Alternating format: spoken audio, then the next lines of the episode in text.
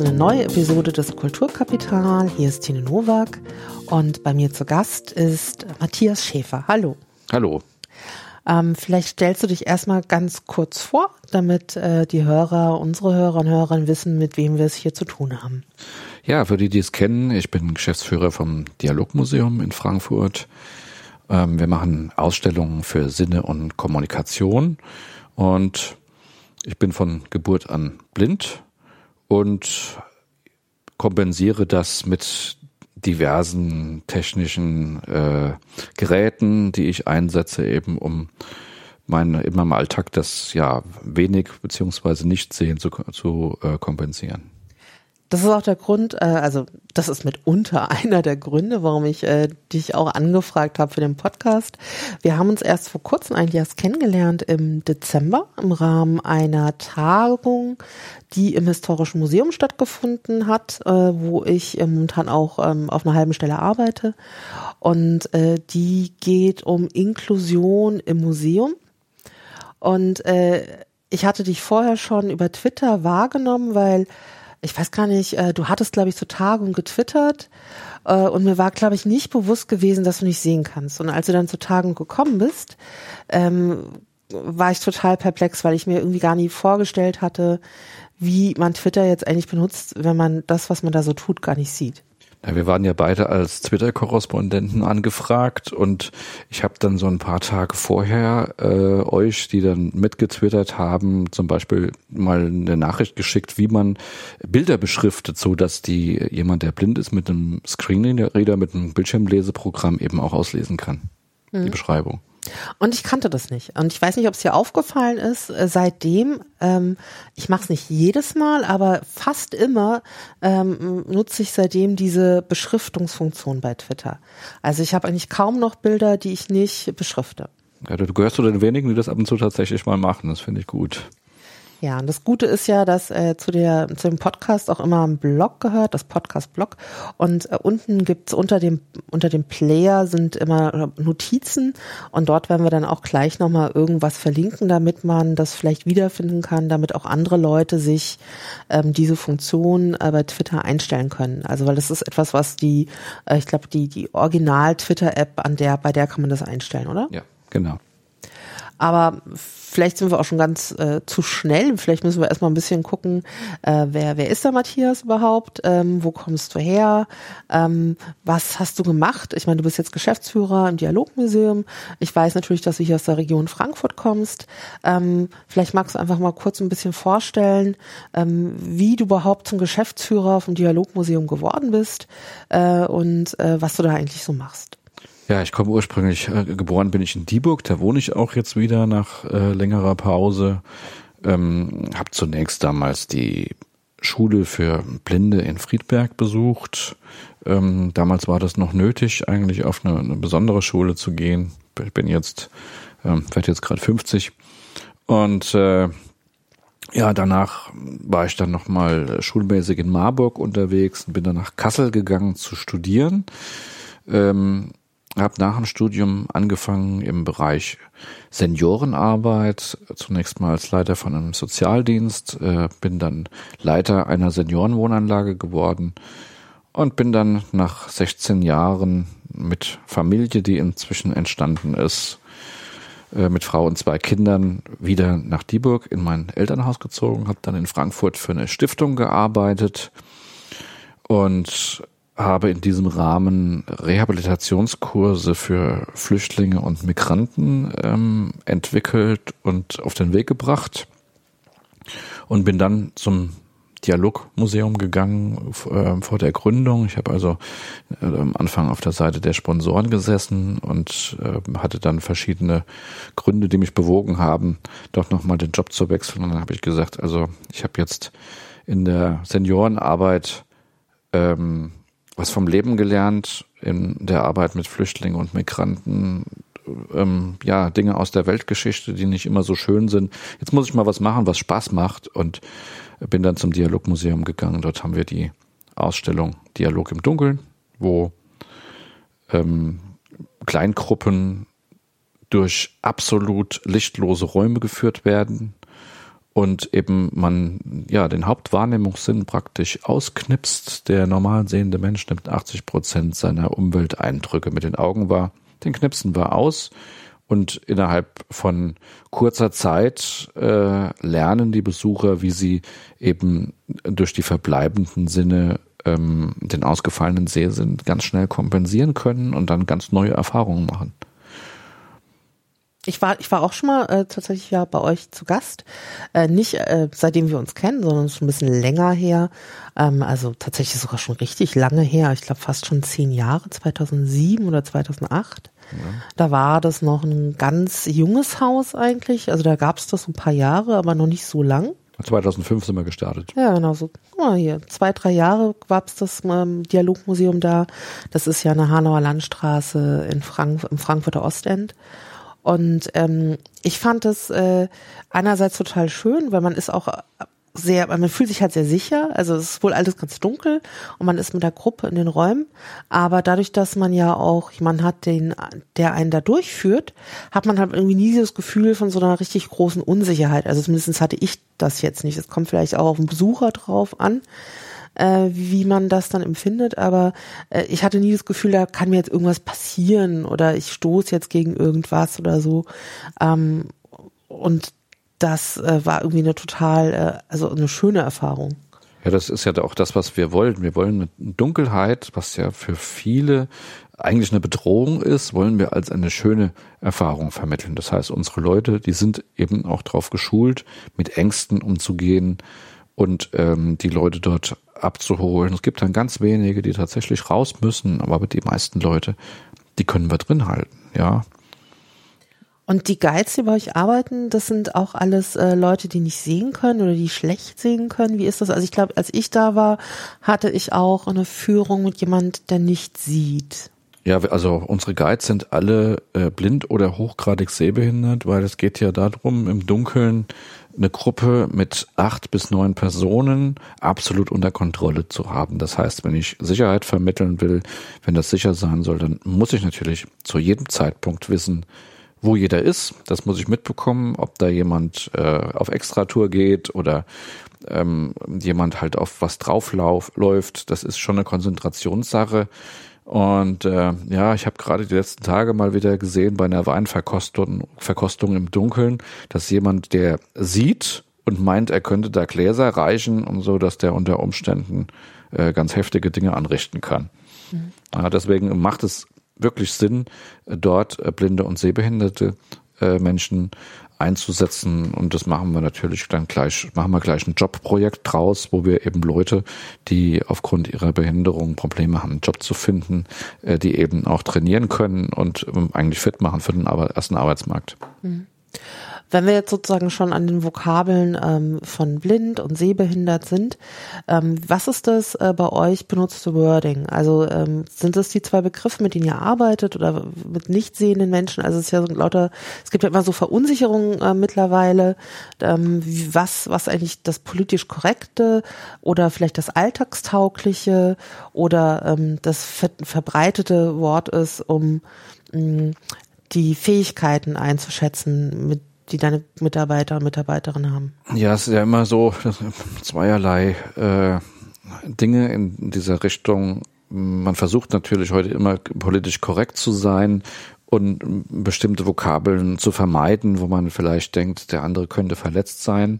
Aber das macht auch Kommunikation steif und äh, ja, wie, wie soll ich sagen, also hemmt die Kommunikation, weil man eigentlich ständig unterwegs ist und überlegt, oh, sage ich jetzt was Falsches und so weiter. Und ich bin jetzt ein Mensch, der sagt, Leute, seid einfach gerade raus.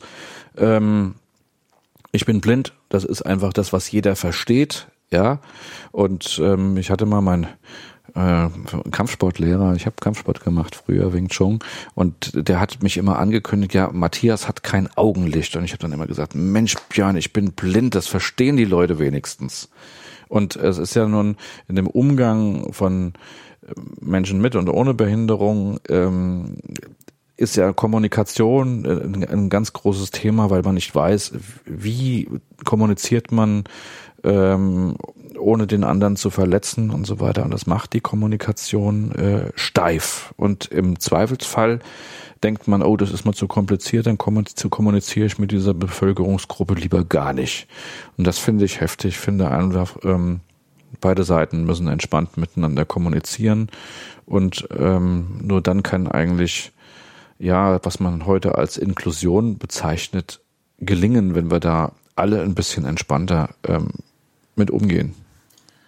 Ich meine, das macht sozusagen das Alltagshandeln, den Alltag leichter. Das ist jetzt auch mit dir, weil du hast da irgendwie ähm, natürlich jetzt auch eine recht entspannte und sehr pragmatische Einstellung zu. Ähm, dann auch recht einfach. Mm, aber wenn du schon sagst, ähm, Inklusion, das ist das, was wir alle wollen. Inklusion ist mittlerweile ja auch nicht nur äh, ein Wort, sondern das ist ja mittlerweile auch tatsächlich so eine ganze Agenda, die mit Regeln und die Normen und, und, und verknüpft ist. Was wäre denn sozusagen auf der ähm, Beamten, Verwaltungsebene sozusagen der, der erwünschte, die, äh, das erwünschte Wording, ähm, weil was ich jetzt eben so mitgenommen habe, mit den Personen selber muss man es eh aushandeln. Ja, es geht einfach ganz einfach darum, ähm, jetzt zum Beispiel blind oder behindert nicht als Hauptwort zu formulieren, sondern tatsächlich als Eigenschaft. Also wenn ich formuliere, dann sage ich, ich, ich äh, nicht der Blinde, sondern ich sage der blinde Fußgänger, der blinde Bahnkunde und so weiter. Und in dem Moment, wo wir ähm, diese ähm, dieses Thema, dieses, äh, diesen Begriff blind oder behindert, äh, na, also sag mal, der Behinderte, das klingt auch total bescheuert, ähm, dann, äh, wenn man das als Eigenschaft ähm, zu einem bestehenden Begriff dazu nimmt, dann äh, kriegt das gleich einen ganz anderen Touch. Aber das ist zum Beispiel eine gute, also ich finde, das ist eine gute Aussage. Damit kann man sehr einfach ähm, agieren. Ähm, das, das kann ich mir zum Beispiel total gut merken und ähm, das macht mich gleich irgendwie handlungssicherer irgendwie so im Umgang.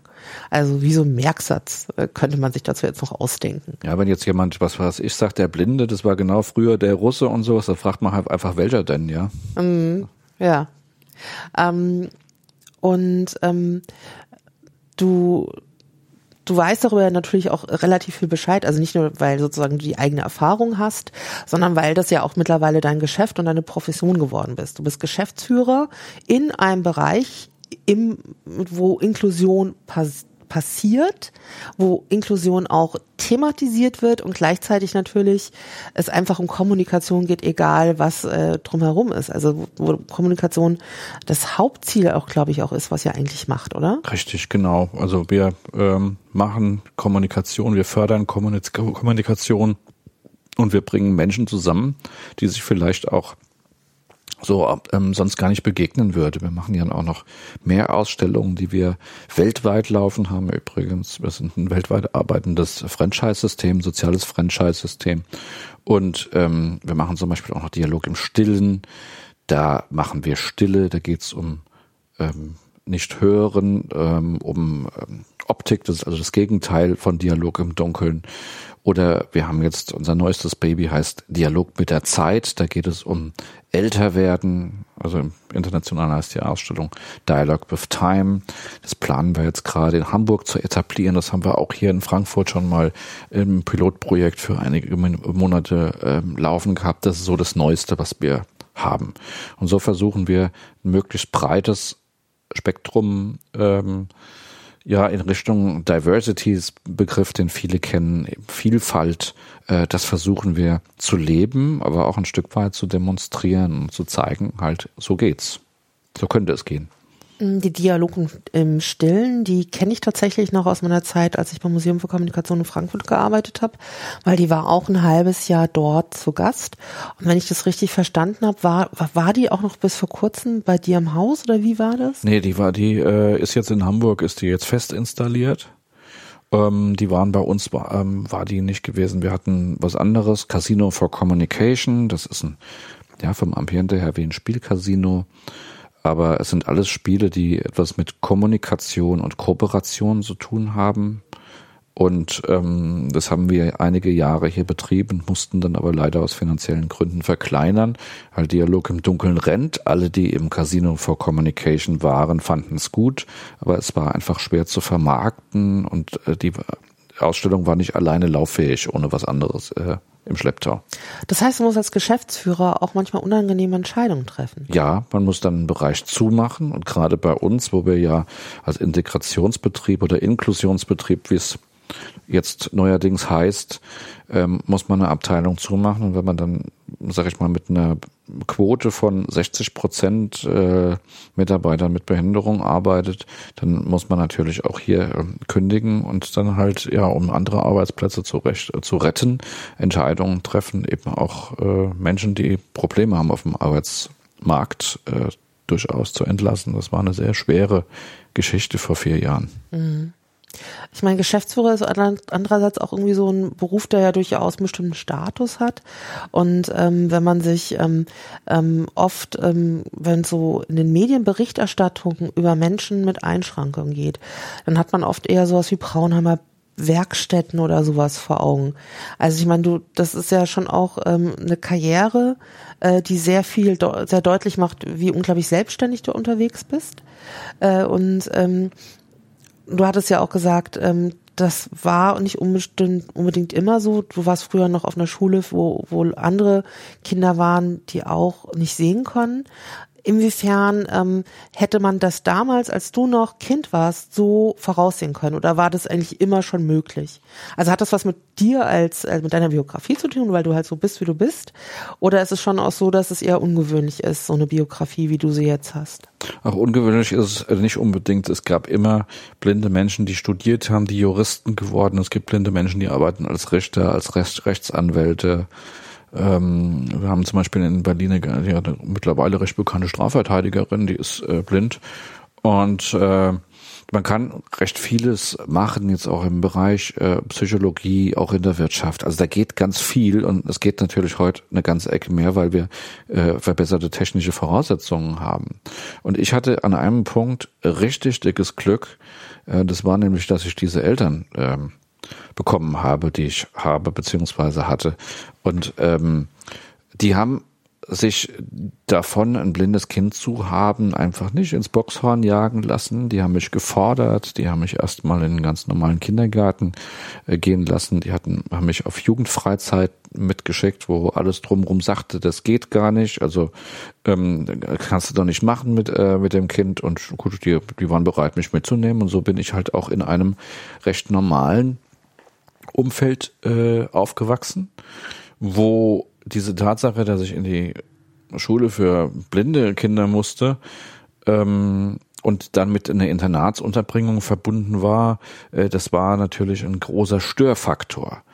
Aber meine Eltern haben mich durchweg unterstützt und ähm, das hat natürlich dazu geführt, dass ich ähm, mich entwickeln konnte. Ja, die haben mich einfach nicht so sehr bemuttert und mein Vater, der war immer der Meinung, ja, der soll machen, was er für richtig hält und dann muss er auch mal lernen zu scheitern. Und das ist ja halt in unserer Gesellschaft so, Menschen mit einer Einschränkung, die lässt man einfach nicht scheitern. Das steht man denen nicht unbedingt zu.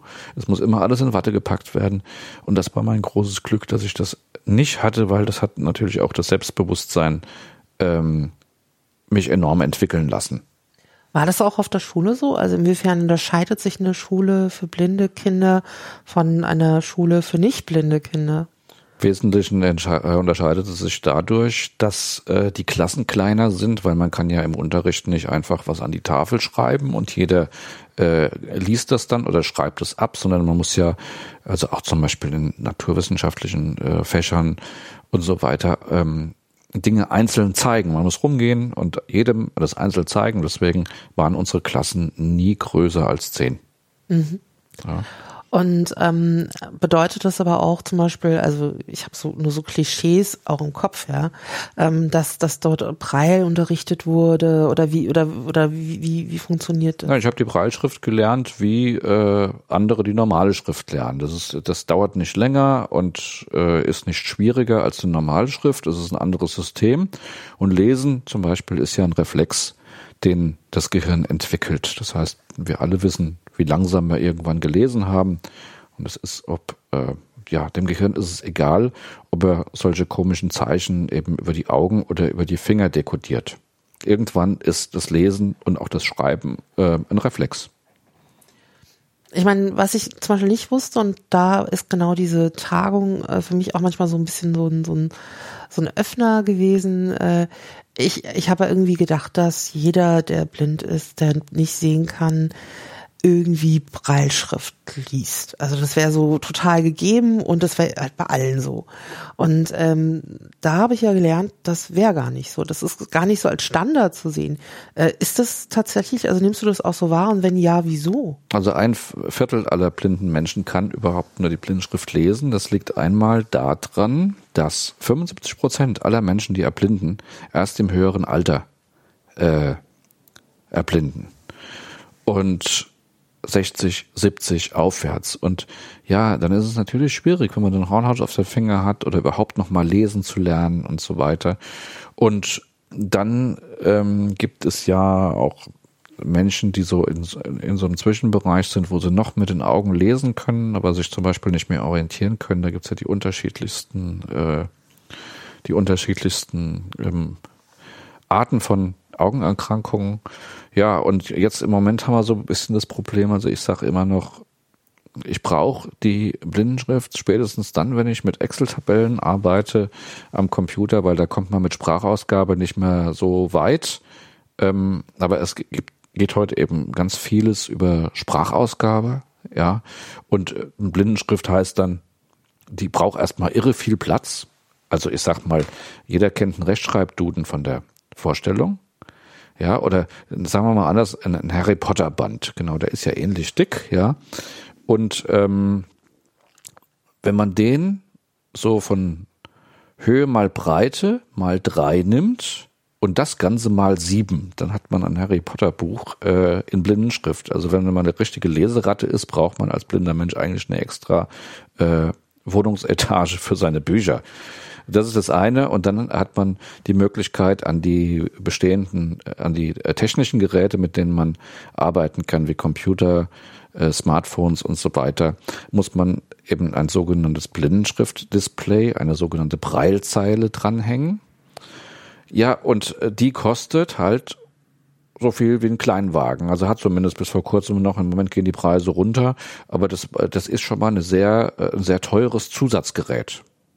Du hast ja hier, also wir sitzen ja hier bei mir in der Wohnung ähm, an einem Tisch und vor dir liegen drei technische Geräte, also zwei Smartphones und ein kleines Tablet. Ähm, diese Geräte haben aber wahrscheinlich kein, keine Braille-Zusatz, äh, sondern die arbeiten mit Sprachausgabe oder wie benutzt mhm. du das? Ich kann aber einen Braille, also könnt jetzt über Bluetooth mit jedem dieser Geräte, die da liegen, äh, eine, eine Braillezeile verbinden. Wenn ich jetzt also, ich mache jetzt tatsächlich 80 Prozent meiner Büroarbeit mache ich mit dem iPad, weil in jedem dieser Geräte, die hier liegen, also das sind äh, das ist ein iPhone, ein iPad und noch ein, ein Samsung-Gerät, mit was unter Android läuft. Äh, jedes dieser Geräte hat an Bord schon ab Werk einen Screenreader für äh, blinde Menschen, eine Großschrift für, für sehbehinderte Menschen und auch noch an, äh, andere Features für Menschen mit anderen Einschränkungen. Man ist heute so weit, dass man das von vornherein einbaut, weil das einfach den Markt, äh, den Markt vergrößert, ja.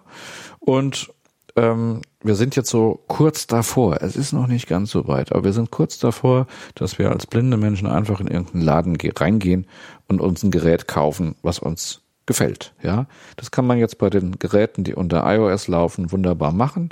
Äh, wenn ich da in den Laden gehe bei Apple und ähm, da ist jedes Gerät, was dort rumsteht, kann ich bedienen.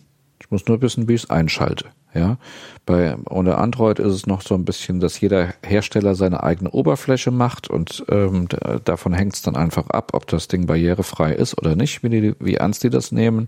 Aber im Wesentlichen äh, sind wir kurz davor, dass ich einfach in den Laden gehen kann und ähm, mir ein Gerät kaufen, was mir gefällt.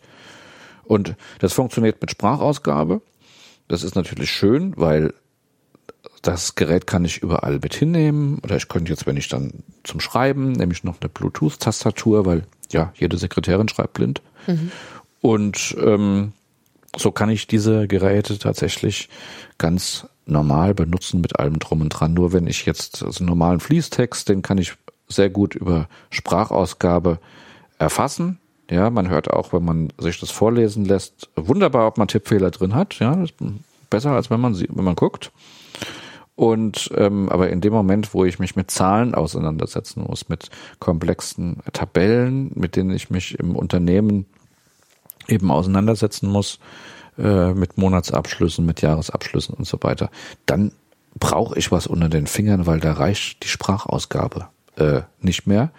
Mit dem Finger, mit den Fingern kann ich mehrere Zellen abdecken und kann ähm, ein größeres Spektrum abfummeln, sag ich mal, während wenn ich eine Tabellenzelle höre und gehe zur nächsten, da ist die erste schon wieder weg und da brauche ich ein irres Gedächtnis, um das zu erfassen. Mhm. Ich glaube, das, müsst, das musst du auch nochmal genauer beschreiben, wie das genau abläuft. Also so eine Sprachausgabe, ein Screenreader, das kann ich mir noch ganz gut vorstellen, insbesondere weil ich dich auch eben gerade schon an den Geräten habe hantieren sehen und das äh, war irgendwie schon sehr heftig, in welcher Geschwindigkeit du da mit deiner Sprachausgabe hantierst. Aber wie genau funktioniert das äh, mit der Preilschrift am Computer? Also äh, es Gibt es da irgendein Interface oder geht es, also wie, wie muss ich mir das vorstellen, dass du äh, da Excel-Tabellen ähm, bedienst und okay. füllst? Also die ähm, dieses der Screenreader, der Bildschirmleser ist ja so eine Art Brückensoftware, sag ich mal. Der baut die Brücke zwischen der Hardware Smartphone oder Computer und äh, der Hardware Braillezeile zum Beispiel. Also der schickt den Bildschirminhalt äh, auf das Zusatzgerät und äh, dann habe ich da, da, verschiedene Navigationstasten hoch, runter, rechts, links, spring dahin, spring hierhin, spring dorthin, habe ich äh, Tasten oder kann die teilweise selber belegen und habe dann dadurch die Möglichkeit, mir einen Text eben oder eine Tabelle auch strukturiert zu erfassen. Also im Grunde wie eine mm, andere, andere, andere Ausformung einer Tastatur. Ja, also mit eher, eher, eher mit, Dis mit Display. Mhm, ja, okay. also Tastatur nehme ich die ganz normale, wenn ich eine, eine, eine physische Tastatur haben will, hänge ich ein ganz normales äh, Bluetooth-Keyboard dran. Ne? Aber es geht einfach darum, um tatsächlich effektiv zu lesen. Also als Display-Ersatz mhm. ist die Breilzeile gewissermaßen zu betrachten. Mhm, okay. Und ähm, das ist hilfreich, insbesondere bei Kalkulationen, bei Zahlenverarbeitung. Ähm, bei anderen Dingen nutzt du ja den Screenreader und du hattest ja eben schon gesagt, wenn du schreibst, machst du das so und so. Du hast ja jetzt äh, Gerätschaften vor dir.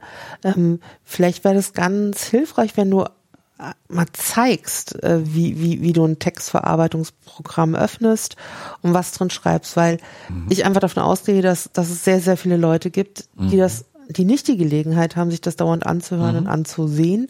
Und dadurch, dass äh, diese Gerätschaften ja auch reden, ist es ja eigentlich optimal für einen Podcast. Genau, ich nehme jetzt mal mein iPhone in die Hand. Das ist ein iPhone 7 Plus, ein bisschen größer. Das nehme ich teilweise auch als Tablet-Ersatz. Deswegen habe ich so ein großes, weil ich so viel damit mache. Der ist nicht so fummelig.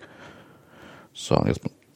16.27 Uhr Bibliothek. Also ich habe das jetzt extra äh, langsamer gestellt, dass die Hörerinnen und Hörer da auch was von haben, weil ich arbeite normalerweise in einer irren Geschwindigkeit, wo keiner mehr mitkommen würde. Ja? Übrigens, äh, viele Podcast-Hörer und Hörerinnen hören ihre Podcasts auch in einer beschleunigten Geschwindigkeit ab, damit die mehr Podcasts für in ihrer Zeit hören können. Ja, das mache ich auch. So.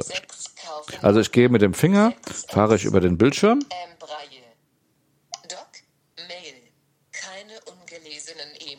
Keine ungelesenen E-Mails, das ist gut. Ja, da ist auch keine, auch nichts drin, also die Welt will nichts von mir im Moment, das ist gut. Und jetzt gehe ich mal auf die Notiz-App. Musik, Twitter, Face, Kalender, Notizen. Um das vielleicht zu ergänzen, also was ich halt jetzt sehe, ist, dass der Matthias das, mal, das iPhone in seiner Hand hält und das Display ist auch komplett schwarz und in diesem Schwarzen äh, hantiert er da wild rum. Ja, ich kann jetzt auch hingehen, dass du mal siehst, was ich da eigentlich tue. Mache ich jetzt mal einfach folgendes. Mach den Bildschirm ganz hell. Okay, jetzt ist der Bildschirm da. Genau. Plom. So, jetzt haben wir. Notiz, 11, Notiz löschen, Zeichnung. Notiz, 11, Notiz, Notiz teilen. Person, Notizen. Notiz, per, Not, Not, 11, Notiz, Checkliste, Foto, Zeichen, Neu, Neu, Zeichen, Ah, neue Notiz, genau. neue Notiz. Grau dargestellt. Na, der will nicht. Moment. Notizen. Zurücktaste. Ah, da muss ich hin. Protokoll Beiratssitz Da. bewegen. Neue Notiz. Null. Auswahl. Notiz. Notiz. Le Leerzeichen. So, jetzt habe ich eine neue Notiz geöffnet. Systemschrift. Einfügemarke am Ende. So, und bin jetzt praktisch mit der äh, mit dem Cursor am Ende, kann jetzt losschreiben, habe jetzt auf dem Bildschirm die ganz normale virtuelle Tastatur und könnte jetzt einfach über den Bildschirm, ja, jetzt kriege ich eine Nach- WhatsApp-Nachrichtet. So. so, das machen wir mal weg da oben. Gut, jetzt könnte ich also über den äh, Bildschirm fahren und könnte dann jetzt hier, Großes F. Großes G. so, wenn ich jetzt da drüber fummel über die Tastatur und löse die aus, dann, äh, bis ich da was geschrieben habe, bin ich natürlich verhungert. Ja, jetzt habe ich hier drei Möglichkeiten, mit so einem Text umzugehen. Das heißt, entweder ich mache es über die althergebrachte Form und bin dann sehr langsam. Das zweite wäre, ich müsste mit ähm, ähm, eine Bluetooth eine Bluetooth-Tastatur äh, mit dem Gerät koppeln, würde dann damit arbeiten wie auf dem Laptop. Die dritte Möglichkeit ist, ich diktiere und dann gibt's noch was viel Genialeres, nämlich unter iOS gibt's die Möglichkeit, eine virtuelle Blindenschrifttastatur zuzuschalten. Das mache ich jetzt mal hier. Breile Bildschirm. Querformat. Zack. Er, sa- er sagt also ähm, jetzt Breile-Bildschirm und geht sofort ins Quer, äh, Querformat. Ich nehme das äh, Smartphone vor die Brust und schreibe jetzt mal Liebe. Es ist ganz faszinierend. Also das muss man sich echt vorstellen. Äh, Jetzt ist dieses äh, iPhone auf deinem Bauch quasi, also Genau. Bauch und Brust. Und äh, du tippst da, äh, also das schaut mich auf dem Display an. Mhm. Und da gibt's irgendwie sechs Tasten, die heißen auch 1, 2, 3, 4, 5, 6. Genau. Und du tippst da wild rum und, es, und, und du schreibst. Genau, ich hatte mal, der- also das ist ja jetzt eine glatte Oberfläche. Ich habe ja keine keine physischen Tasten hier und ich habe dem äh, Gerät vorher durch eine Geste angezeigt, hallo, hier sind meine Finger, ja, und die musst du jetzt so verarbeiten und dann äh, tippe ich eben in der Kombination äh, für diese sechs Punkte, die die Hauptblindenschrift umfasst, tippe ich da ähm, ähm, meinen Text rein, habe jetzt ja gerade in der kurzen Zeit geschrieben, liebe Hörerinnen und Hörer, ja, Ja, es steht auch da. ja, so. Und kann damit also irre schnell schreiben. Und meine Mitarbeiter, die sind manchmal ganz neidisch, wie schnell ich eigentlich mit diesen Geräten umgehe. Ist, ist es auch die Art und Weise, wie du twitterst? Also, Ja. Okay. Ja, weil ich diktiere nicht gern, dann kriegt ja jeder in meinem Umfeld mit, was ich mache. Ja, ich bin ja sehr viel unterwegs mit äh, Bus und Bahn und so weiter und so fort. Und wenn ich dann einfach Twitter, äh, dann schreibe ich das genau so. Und es passiert dir nicht, dass du dich irgendwie vertippst. Also zum Beispiel, ich bin ja jemand, der sehr schlampig im Schreiben ist. Also muss ich, ich muss, kann es ja auch sein, weil ich gucke nochmal drüber und korrigiere den ganzen Kram nochmal schnell mit einem Blick.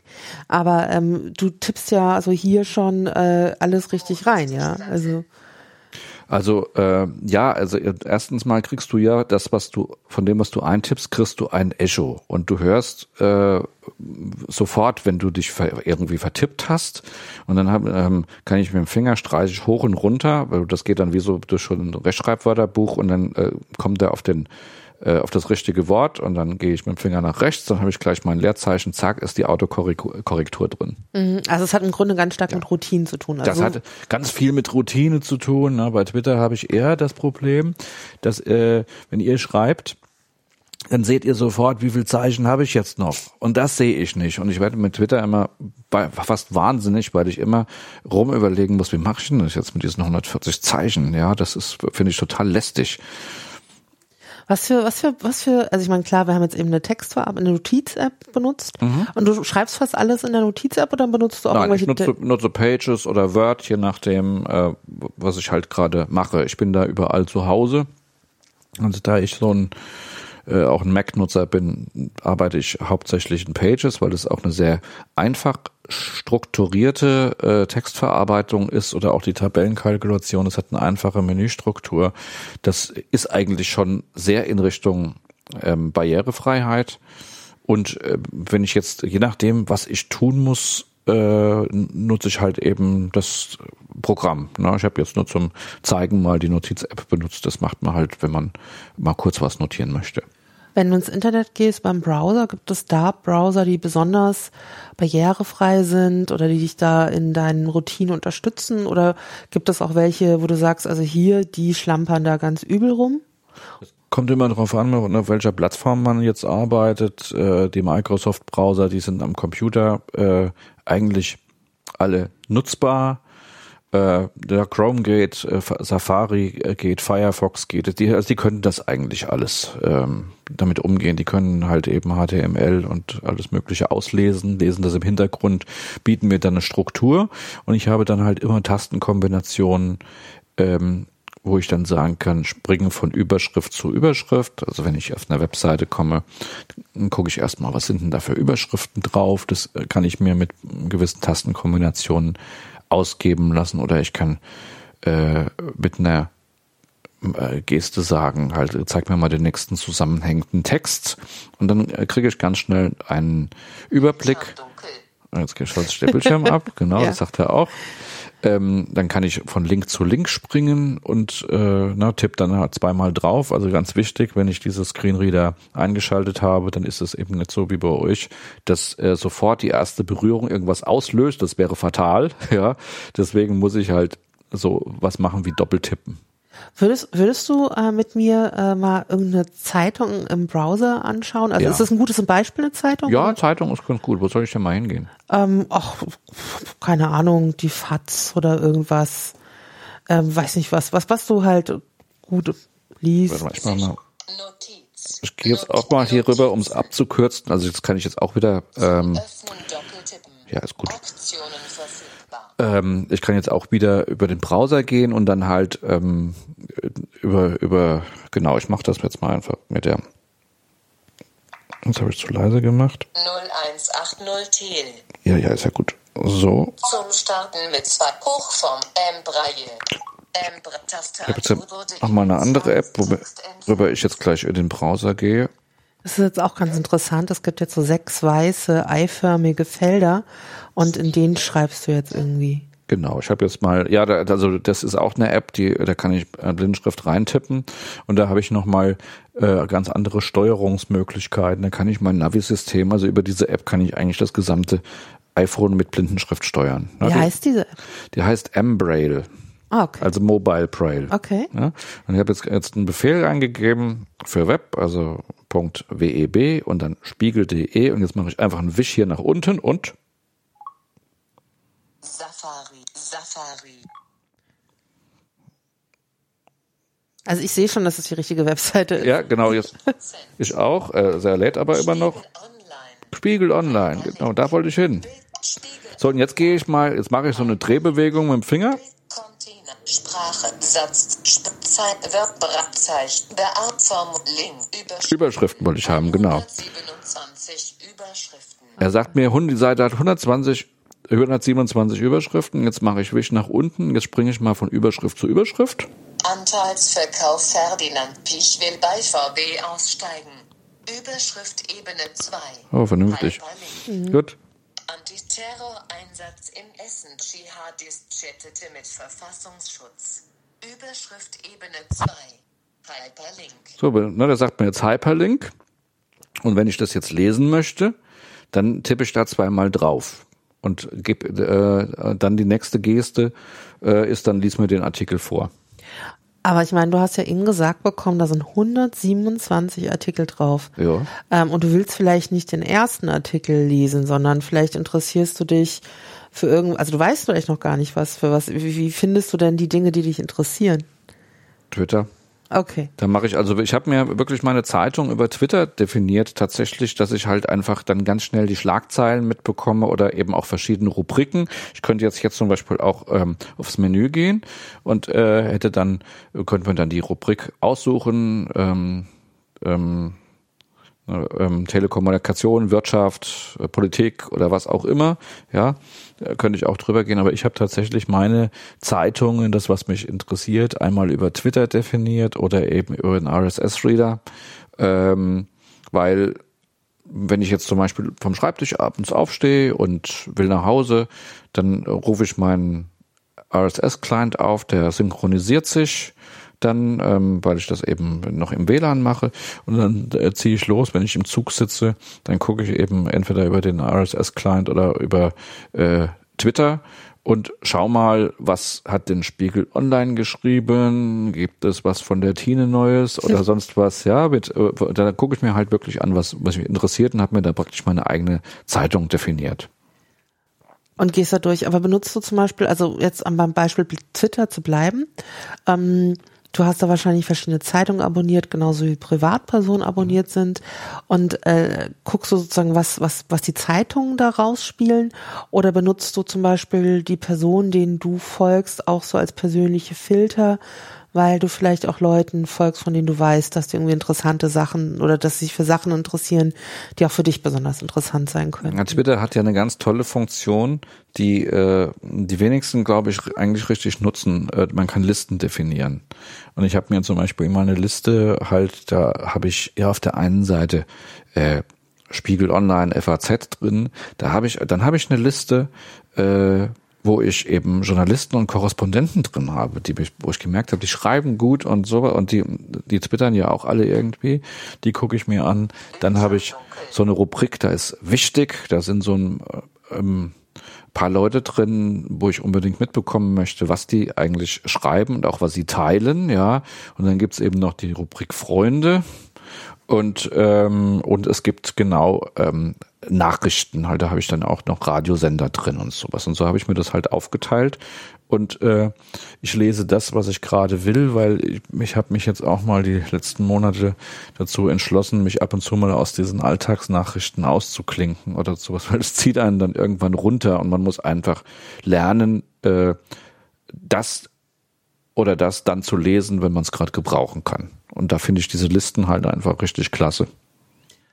Aber das ist schon mal ganz interessant. Das heißt, ich meine, du hast natürlich Routinen, in denen du dir äh, die Geräte erschließt, genauso wie ich natürlich auch andere Routinen habe.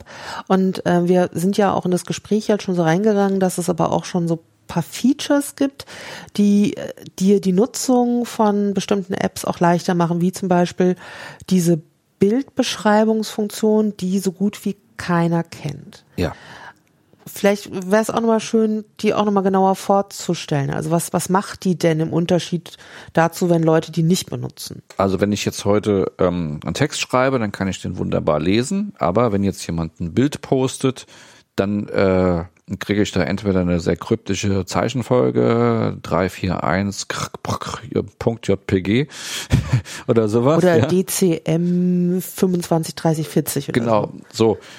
Das ist das eine. Ähm, und da geht es ja auch darum, wenn man zum Beispiel eine Website barrierefrei macht und dort eben Bilder eingebunden hat, dass man eine, sage ich mal, nicht sichtbare Beschreibung in den HTML-Code einfügt.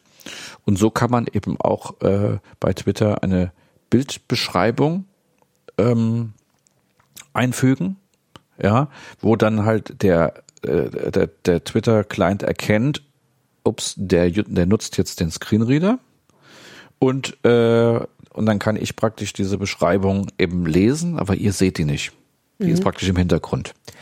Genau, und äh, das muss man bei den Einstellungen ja einschreiben und dann hast du, wenn ich, also wenn ich zum Beispiel ein Foto hochlade, dann hänge ich das Foto an und dann äh, liegt das Foto quasi schon in der zuschreibenden äh, äh, Twitter-Message drin. Und es gäbe die Möglichkeit, auch das Foto in dieser App noch zu bearbeiten, irgendwie bunter oder kontrastreicher oder sowas zu machen. Aber ähm, es gibt ganz unten so einen kleinen Balken und da steht diese Bildbeschreibung hinzufügen. Und da kann ich einen kurzen Text äh, reinschreiben.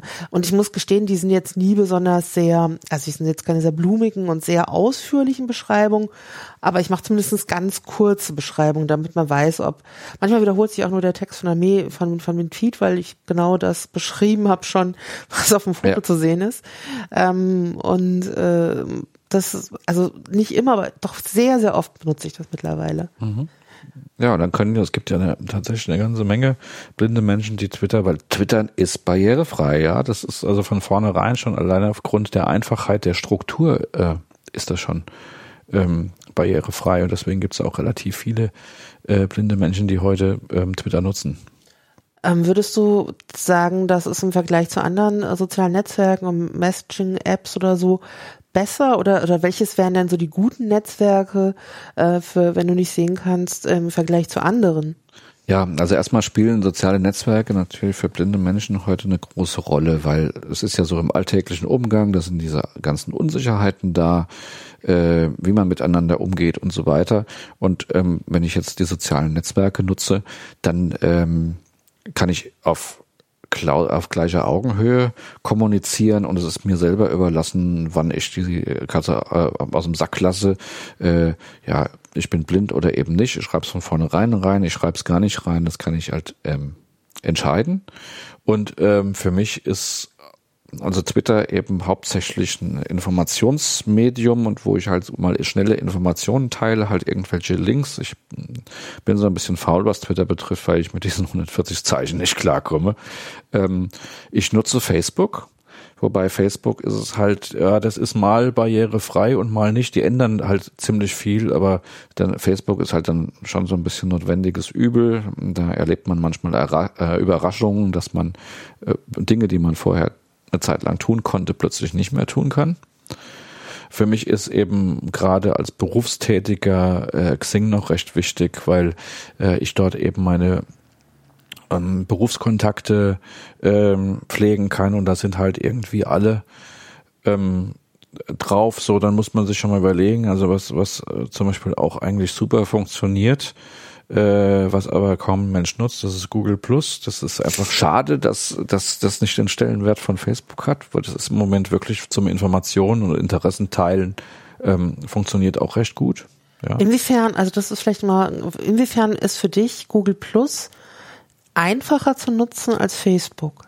Also wie, wie, wie stellt sich das für dich dar? Also ja, also Google legt von vornherein ganz viel Wert auf Barrierefreiheit, weil Google sagt, äh, bei, für uns ist Barrierefreiheit schon ein Riesenthema, weil alleine die äh, Bevölkerungsanzahl in den USA, die barrierefreie Software braucht, ist genauso groß wie die Gesamtbevölkerung äh, Kanadas. Und die äh, denken natürlich global und sehen hier, ähm, das ist für uns durchaus eine richtig äh, gute Geschichte. Bei Facebook ist es so, ich weiß nicht, das wechselt immer. Also da begegnet mir schon mal die Situation, dass ich das jetzt erstmal ganz gut nutzen konnte, Beiträge schreiben oder sowas. Und dann bin ich vor ein paar Wochen, habe ich einen Beitrag geschrieben und ich habe dann zu spät gemerkt, dass ich eigentlich totalen Stuss geschrieben habe, wollte diesen Beitrag bearbeiten und konnte, konnte dann plötzlich nicht mehr in diese äh, Nachbearbeitungsfunktion rein, zum Beispiel.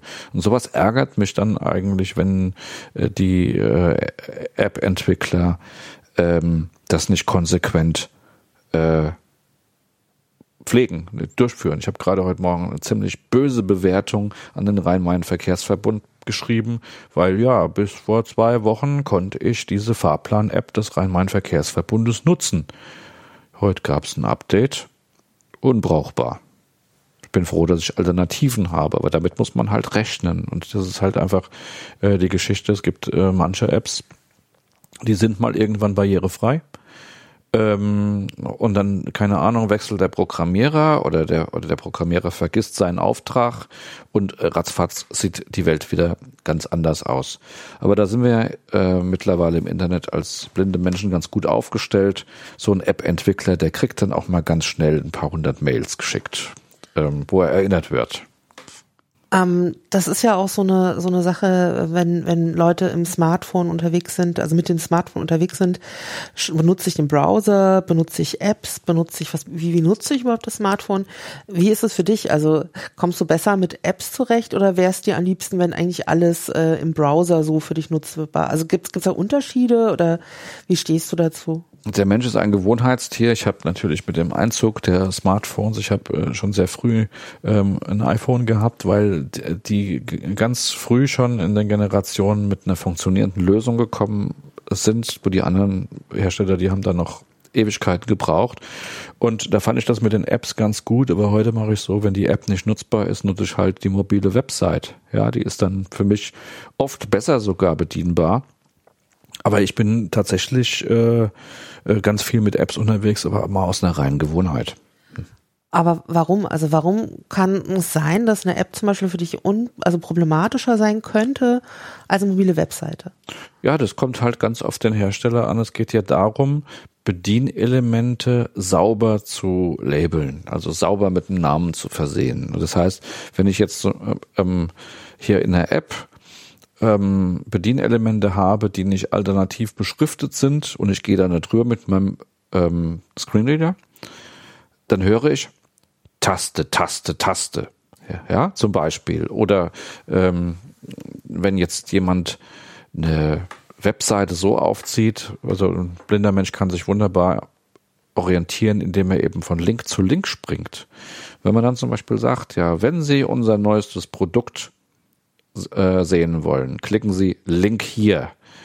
Wenn Sie sich über unsere Preise informieren wollen, drücken Sie Link hier.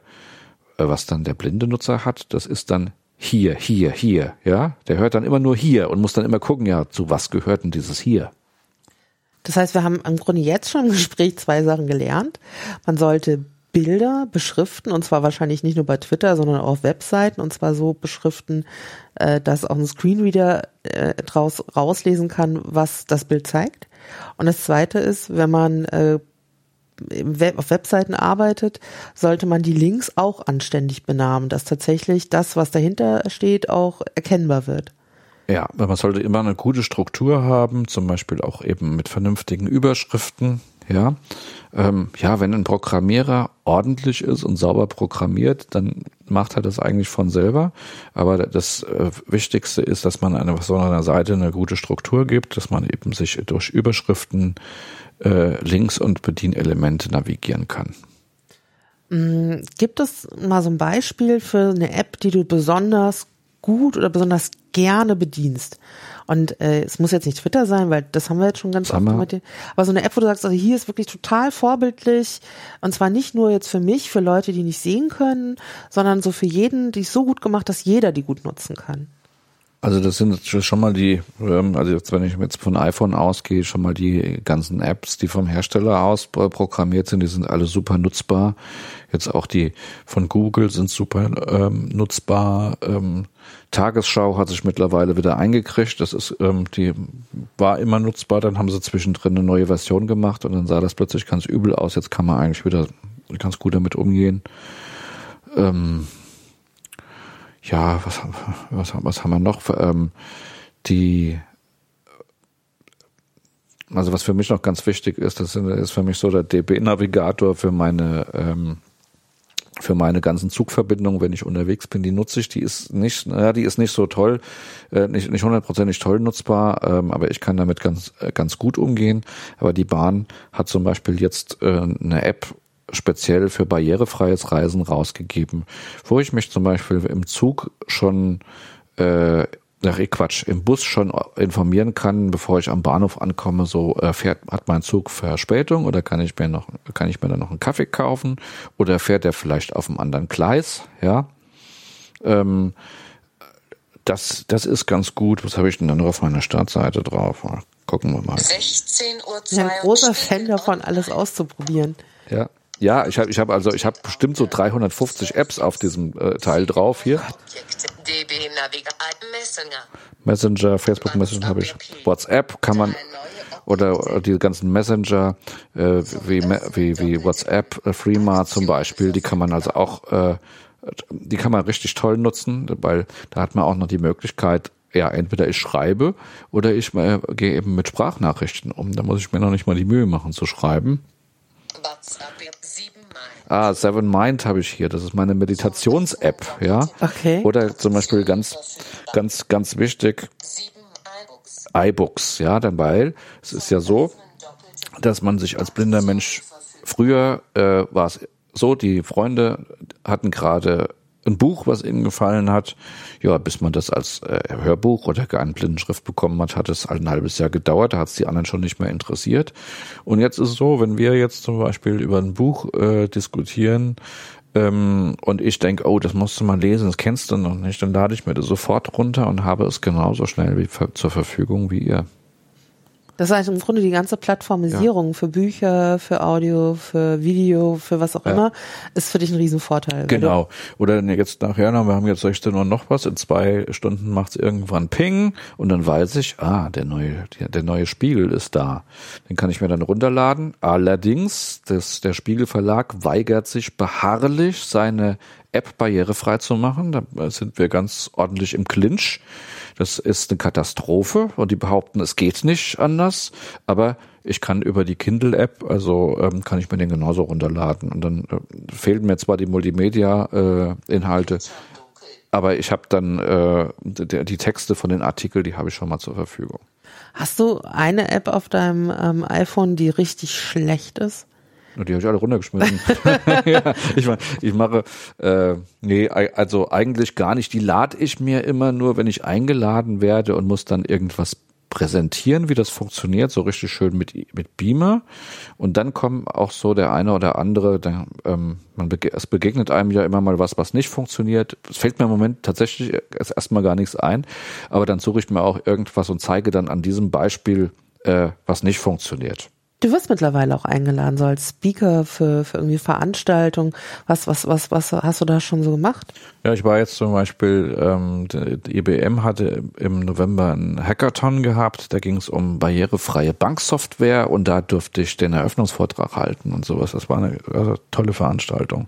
Und was, was hatten die für Fragen an dich? Oder wo war, inwiefern, inwiefern ähm, konnten die von dem, was du da ähm, denen mitteilen konntest, profitieren? Also ich war eigentlich der Anheizer und habe mich hingestellt, ähm, bin auf die Bühne gegangen, habe mein iPad an den Beamer angeschlossen und habe äh, ein bisschen ähm, über die über Barrierefreiheit gesprochen, habe ihnen parallel dazu Sachen, Sachen gezeigt, habe ihnen auch gezeigt, wie ich präsentiere, wie ich eben genauso vor dem Publikum stehe, äh, wie das ein sehender Mensch auch macht. Ja, ich bin jetzt kein großer Fan von, von PowerPoint-Präsentationen, mache es nur, es nur da, wo es unbedingt notwendig ist aber äh, ich habe ihnen einfach gezeigt, äh, ja, so funktioniert. Ja, beim meinem Twitter-Account siehst du, siehst du das Bild, das, das stammt von, ähm, das stammt tatsächlich von diesem Auftritt. Ja, da wurden ein Haufen Bilder gemacht und ähm, die, es war ein Wettbewerb, wo es um barrierefreie Software ging und die haben, ähm, ja, da standen plötzlich massenhaft Leute im Publikum, die in dem Moment, wo ich da oben stand und denen gezeigt habe, was ich mache und auch mal so ähm, Demo-Software, Banksoftware aufgerufen habe zum Beispiel, ähm, haben die ein Aha-Erlebnis bekommen und haben gesehen, ey, so funktioniert so, äh, nur so geht es und deshalb mache ich das überhaupt. Und das war eine, das war eine sehr großartige äh, Veranstaltung, weil ich da so richtig förmlich gemerkt habe, wie ich das so in die Leute einpflanze. Und ich glaube, jeder, der auf dieser Veranstaltung war, ähm, wird da zukünftig dran denken, wenn er programmiert. Ich meine, da sind ja Programmierer, Coder, die diese so, was weiß ich, zwei, drei Tage zusammengesessen haben und wahrscheinlich neue Dinge auch programmiert haben in so einer Art Programmiermarathon. Mhm. Also darum kommt, gibt's ja diesen Hackathon-Namen. Genau. Ähm, was glaubst du, sind die, die größten Punkte, die genau diese Aha-Erlebnisse für die ausgemacht haben? Also was, was, was, was, was, ähm, was, was, ich meine, die arbeiten ja schon mit Software und die wissen, die muss mhm. barrierefrei sein. Aber was glaubst du, sind trotzdem noch so Knackpunkte? Mein Vortrag, der hieß äh, Barrierefreiheit macht Zukunft. Und ähm, es ist interessant, wenn man mal so in die Technik äh, hineinguckt, in die äh, Geschichte der technischen Entwicklung. Da kommen wir dahin, dass äh, irgendwann äh, viele technische Geräte mal erfunden wurde, um irgendeinem Menschen das Leben zu erleichtern, der eine Einschränkung hatte. Und äh, momentan passieren gerade total spannende Dinge. Denn irgendwann, früher hat man mal Sprachassistenten entwickelt für Leute, die ähm, sich nicht bewegen können, die nicht schreiben können. Um, das war so die erste äh, Diktiersoftware. Also ich, man, man hat immer angefangen, auch Rollstühle äh, mit Sprache zu steuern und so weiter. Und jetzt im Moment kommen wir dahin, dass die Industrie versucht, ähm, Sprachassistenten zu etablieren. Wir haben jetzt zum Beispiel, Apple hat angefangen mit Siri, dann äh, Google hat ähm, Echo, äh, Microsoft hat Cortana und jetzt geht Amazon tatsächlich hin, entwickelt Alexa mit ihren Echos, mit diesen Laut Lautsprechern. Und weißt du, wo der Knaller dabei ist?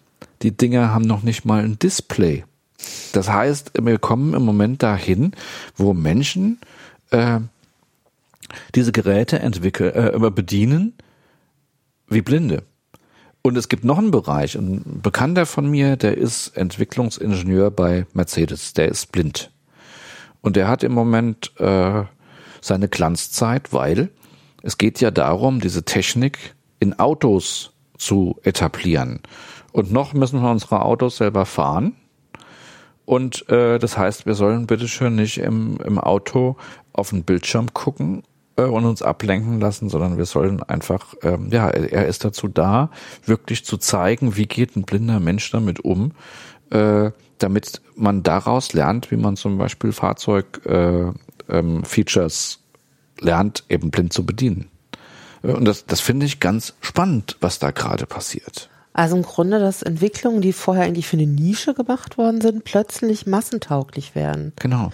Und äh, dass die Nische das Allgemeine wird. Ja. Also es geht dahin, dass sehr viel mehr sprachgesteuert wird. Das merkt man ja auch. Also in den letzten drei, vier Monaten sind unklar, also ich würde, die, die Qualität von ähm, Spracherkennung ist unglaublich gut geworden. Also das ist, das uns geht immer, wird immer besser. So zumindest meine Wahrnehmung. Ja, ist so, also es ist so und und das das finde ich also ähm, total spannend. Ähm, dass man das Telefon, wenn man die, die zum Telefon zurückgeht, die alten Telefone äh, der Ursprung, der war mal da, dass der Erfinder für seine äh, was Frau oder Tochter, weiß ich gar nicht mehr, die hat eine, eine Hörbehinderung bekommen.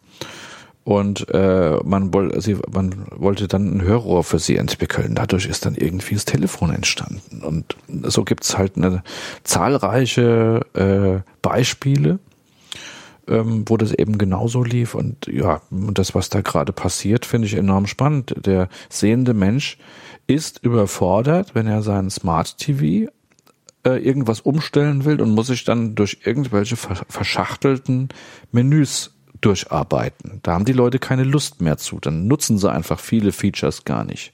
Ja, wenn ich aber jetzt sage, schalte den äh, Splitscreen ein oder schalte den Splitscreen aus oder was auch immer, ähm, ähm, stelle den Einschlaftimer auf 30 Minuten. Das ist einfach leichter, da muss man nicht suchen. Aber hast du, ähm, hast du nicht trotz, ach, das ist irgendwie ein bisschen schwierig zu fragen. Ähm, für dich ist es ja quasi Normalität, dass du Dinge genauso benutzt. Und ähm, ich denke sofort, ja, aber wenn wir das jetzt alle so machen, auch wenn wir es gar nicht müssten, äh, verlieren wir nicht auch ähm, Autonomität, äh, Autonomie, weil wir, also weil es ja vielleicht auch gut ist, diese ganzen äh, verschachtelten Wege noch zu kennen und gehen zu können, also sozusagen sich auf diese Verkürzung einzulassen, obwohl ich es nicht müsste. Äh, äh, tut es nicht mich auch sozusagen entmündigen oder so? Na, irgendwann haben die Menschen früher mal auf Tontafeln geschrieben. Das macht man heute auch nicht mehr. Man hat andere Techniken entwickelt und klar sind wir heute skeptisch, aber wenn man mal zurückguckt, ähm, als der Buchdruck ähm, erfunden wurde, gab es eine Riesendiskussion, als die Romane aufkamen, ob das denn nicht die jungen Menschen von der Welt entfremdet und ob das nicht schädlich ist. Ja, als der ähm, Eisenbahn erfunden wurde, hat man darüber diskutiert, ob der Mensch überhaupt diese Geschwindigkeiten aushält und ob welche Krankheiten man da entwickeln kann. Und so haben wir uns ja nun immer äh, weiterentwickelt und ich sage einfach, ja, ich bin ja auch, ähm, das haben wir noch nicht erwähnt, ich bin ja auch Gedächtnistrainer und habe jetzt gerade mit einer bin mit einer Seminarreihe gestartet und da hat mich letztes Wochenende jemand gefragt, ja, ich kann mir keine Telefonnummern mehr merken, ich werde total dumm, habe ich gesagt, wieso wirst du dumm, wenn du deine zwei, drei, vier Notfallnummern dir merkst, falls du mal dein Handy vergisst, dann reicht das, dann hast du einfach deinen Kopf für andere Sachen frei. Ich finde es ja total irre, weil ich natürlich eben gerade die Rolle der bewahrpädagogischen Mahnerin gekommen bin, äh, in der ich mich ja normalerweise sehr fern sehe. Aber äh, das ist tatsächlich auch für mich mal eine ganz interessante Erfahrung. Und ich gehe eigentlich auch ganz mit dir, mit, äh, mit dem, was du sagst. Also ähm, ich glaube auch, dass, dass, dass sich Dinge entwickeln und wir uns darauf einstellen. Ich finde es aber trotzdem ganz gut. Also vielleicht äh, finde ich es auch nicht so notwendig, dass man jeden verwinkelten Weg lang gehen kann. Ich finde es aber prinzipiell ganz gut, wenn man da, wo es möglich ist, noch ähm, durchaus auch noch so eine bestimmte Autonomie über seine, seine Soft- und Hardware versucht zu behalten. Also ähm, aber das, das sind auch eher so Dinge wie, ähm, ich habe meine eigene Webseite und äh, mache nicht alles nur bei Facebook oder sowas. Also ich meine, wir, wir müssen entscheiden, und das ist, das ist das, was die Menschen, glaube ich, heute lernen müssen. Wir müssen entscheiden, wo nutzen wir Technik und wo eben nicht. Ich habe da auch so meine äh, Grenzen, ähm, na, ich, also ich habe jetzt auch keine Alexa zu Hause stehen, weil es reicht mir jetzt schon, wenn ich mit Siri rede, immer antwortet meine Frau, weil sie denkt, ich rede mit ihr. ja, aber äh, wir müssen, und ich nutze es nicht unterwegs zum Beispiel, den Sprachassistenten, weil mir das immer noch peinlich ist im Bus. Ähm, aber wir, wir müssen einfach lernen, damit umzugehen. Das einzige Problem, was ich heute sehe in dieser technischen Entwicklung, das ist eigentlich das, dass es zu schnell geht für viele Menschen. Das ist für viele Menschen zu, ja, zu rasant äh, äh, geht, während ein paar Leute abhängen oder eben halt die Leute nicht die Zeit haben, sich tatsächlich um einen sinnvollen Umgang zu gewöhnen. Aber ich merke jetzt zum Beispiel, wenn ich mir jetzt meine Kinder angucke, ähm, die gehen mittlerweile ähm, vernünftiger damit um als so manche Erwachsene oder sowas. Die hängen zum Beispiel nicht mehr den ganzen Tag auf Facebook oder sowas. Das ist schon wieder äh, hinter denen, ja. Und äh, die sagen halt ganz klar, äh, ich gehe geh lieber Basketball spielen, als ich das den ganzen Nachmittag auf den Bildschirm klotze, ja. Ähm, und ich glaube schon, dass man da gerade jetzt anfängt zu lernen, wie geht man da eigentlich damit um. Mhm. Ich meine, du hast ja vorhin auch schon gesagt, ähm, dass du in deiner Biografie auch so, dass, dass das so war, dass, dass, dass du immer sehr viel Herausforderungen hattest und die dich auch gezwungen haben, auch so ein Scheitern zu lernen, würdest du sagen, dass, dass die Art und Weise, wie du dich jetzt im Alltag bewegst und mit deiner Umwelt interagierst, dass sozusagen das darauf gründet? Oder äh, wie ist das, wenn du ähm, andere Menschen triffst, die halt auch nicht sehen können oder die blind sind oder die schlecht sehen können? Bist, bist du bist du jemand, der typisch ist äh, in dem Umgang, wie du Technik nutzt als nicht sehender Mensch? Ich glaube nicht, dass ich unbedingt äh, typisch bin, weil die meisten Menschen na, blinden ja erst im höheren Lebensalter, wie ich vorhin schon mal gesagt habe. Aber ich habe einfach begriffen, dass es mir die Technik hilft. Also als ich Kind war, da konnte ich mir noch nicht vorstellen, dass es mal eine Maschine gibt, die mir vorliest. Und ich habe mich dann tatsächlich erst nach meinem Studium, habe ich mir damals noch für 1000 Mark einen Scanner gekauft und nochmal für 1000 Mark die Software. Heute gehe ich in den Laden und kaufe mir für 80 Euro einen Scanner mit Software oder hab's halt gleich im Smartphone drin. Auf meinem Schreibtisch steht heute ein Stativ, da klemme ich das iPhone drauf, leg den Text runter, mach einmal Klick und das Ding liest mir vor. So und und äh, ich bin mit Technik groß geworden und wenn ich jetzt so mit was Neuem konfrontiert werde, dann überlege ich mir immer, vereinfacht mir diese Technik das Leben?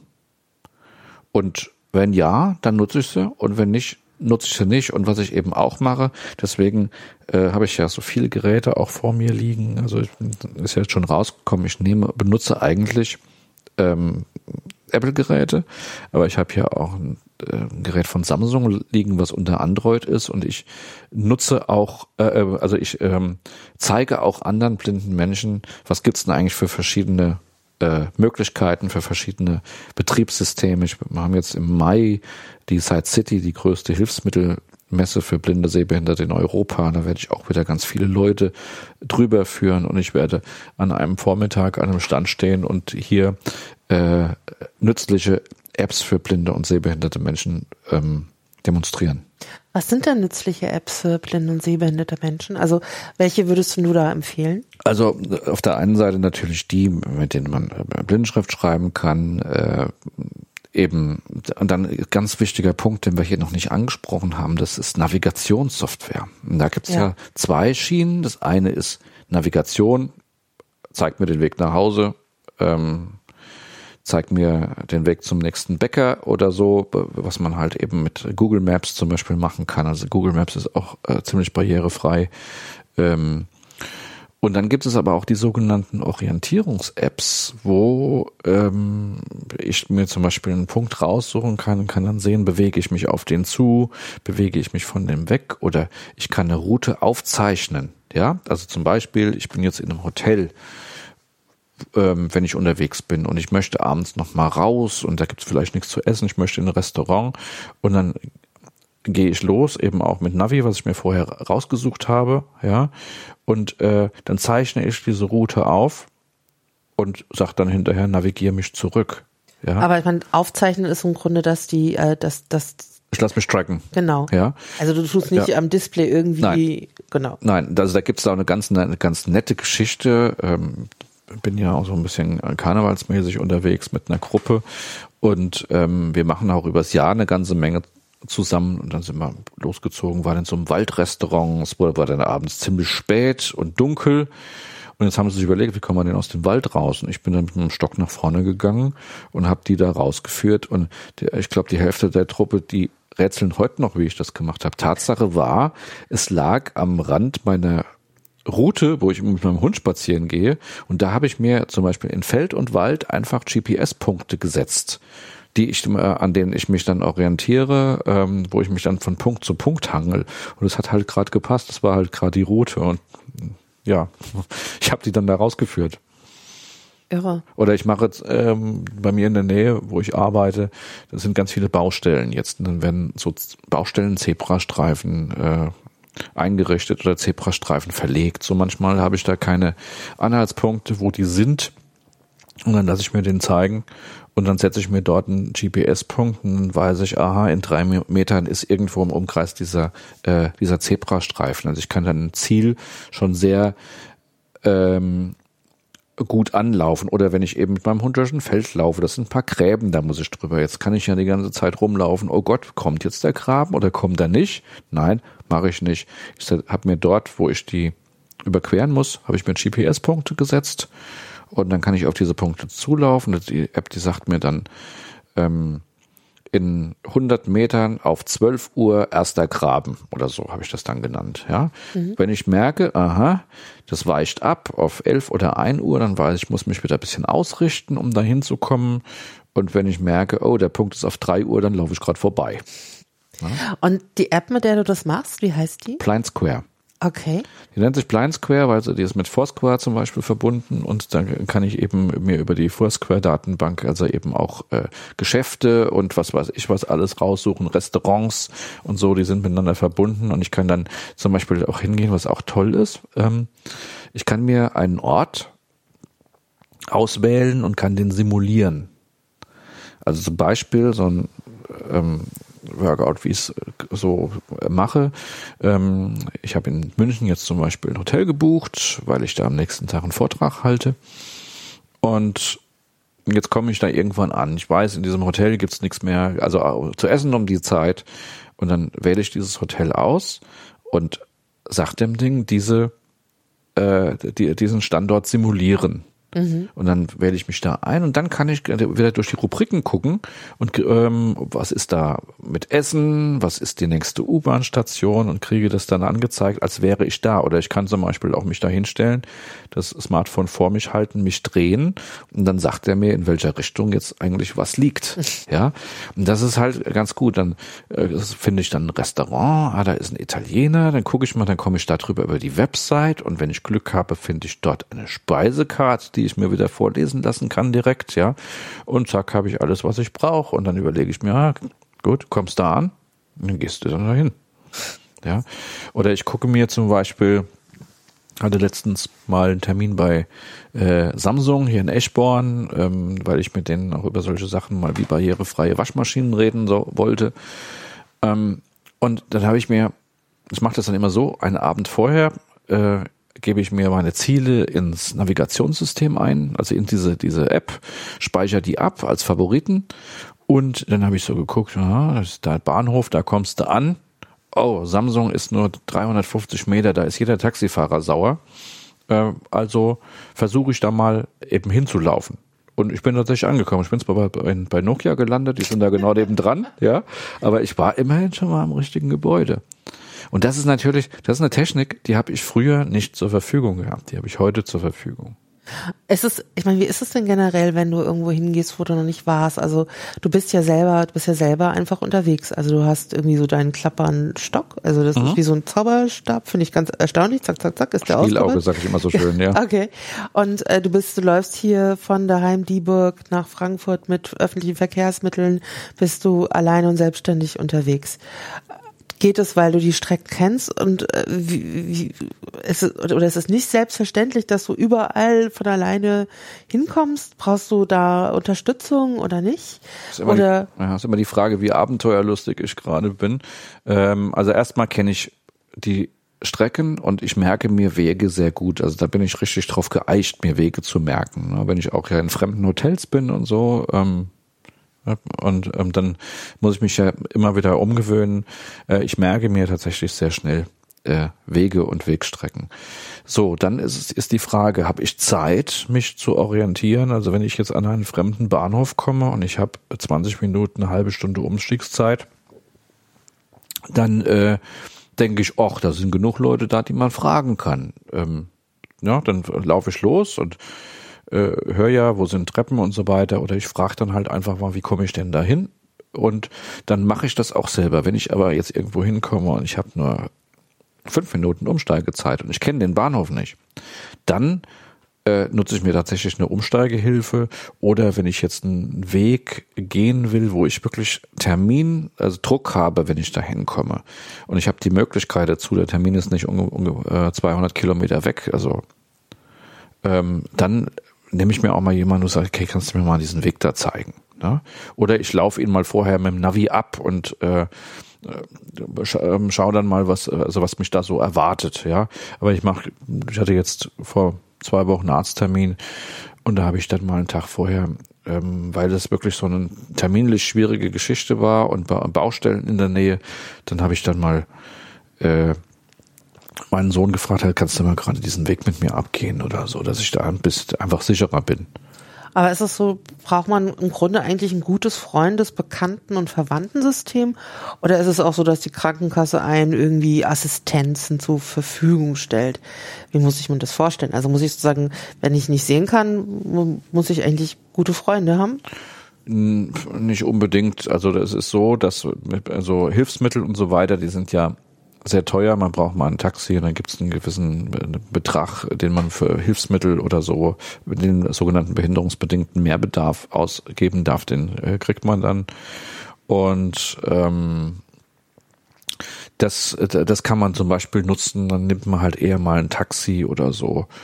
Also ich bin jetzt jemand, der, ja, ich lasse, also ich lasse mich eigentlich, so wie ich unterwegs bin, nur im Notfall ähm, unterwegs mal abholen oder so. Also wenn ich jetzt irgendwie sonntags in Dreieich Buchschlag hier, das ist ein, so ein kleines Kaff in der Nähe, wo der Hund begraben ist, wo man eigentlich umsteigen muss.